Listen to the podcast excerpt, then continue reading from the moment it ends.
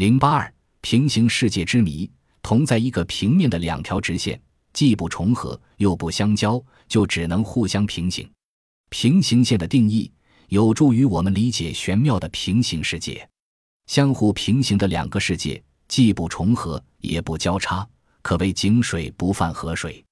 虽然有时通过一些偶然的事件，两个世界能相互感知对方的存在，但一般而言。仍是鸡犬之声相闻，老死不相往来。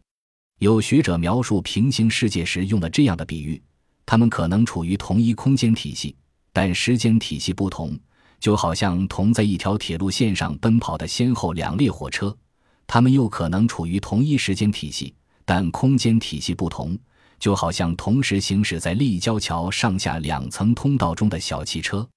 这种比喻未必精当，事情也绝不如此简单。然而，这却有助于我们理解并接受平行世界的概念。人们有理由怀疑平行世界是否真的存在，因为绝大多数人并没有这方面的见闻或经历。然而，人们又不可能事事亲历，也不必事事亲历。多数的知识还得来自对间接经验的学习。在人类历史上多次出现的一些怪异现象，使最保守的科学家也开始考虑平行世界的可能性。